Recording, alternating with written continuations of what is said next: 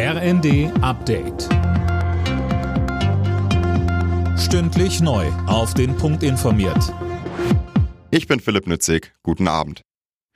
Der mutmaßliche chinesische Spionageballon in den USA ist von einem Kampfflugzeug abgeschossen worden. Präsident Biden gratulierte dem Militär zu dem Manöver. Er habe das Pentagon bereits am Mittwoch angewiesen, den Ballon schnellstmöglich abzuschießen. Der Vorfall belastet die sowieso schon angespannten Beziehungen zwischen den beiden Staaten weiter. Laut USA hat der seit Tagen über den USA schwebende Ballon Militärstützpunkte ausspioniert. China beteuert, es sei nur ein Forschungsballon, der versehentlich in den US-Luftraum abgetrieben ist. Die Bundesregierung wartet nach ihrer Entscheidung zur Lieferung von Leopard-Kampfpanzern offenbar noch auf konkrete Beteiligung von Partnerstaaten.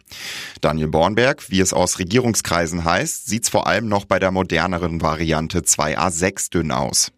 Ja, unter anderem wollten die Niederlande 14 Leopardpanzer dieses Typs liefern. Offenbar sind die aber nicht im besten Zustand und müssen erstmal instand gesetzt werden. Ähnlich sieht es offenbar in Portugal aus. Regierungschef Costa hat zwar gesagt, sein Land wird Leos liefern.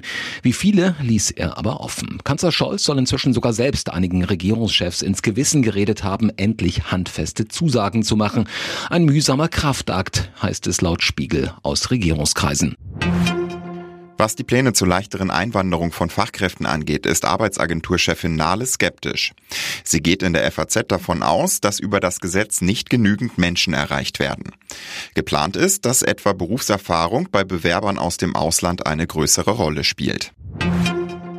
Borussia Dortmund hat das Bundesliga-Spitzenspiel gewonnen. Der BVB siegte gegen Freiburg klar mit 5 zu 1. Union Berlin hat durch ein 2 zu 1 gegen Mainz vorerst die Tabellenspitze übernommen und kann nur von den Bayern zum Abschluss des Spieltags überholt werden. Außerdem gewann Frankfurt gegen Hertha 3 zu 0, Bochum bezwang Hoffenheim 5 zu 2 und Köln und Leipzig trennten sich ebenso 0 zu 0 wie Mönchengladbach und Schalke. Alle Nachrichten auf rnd.de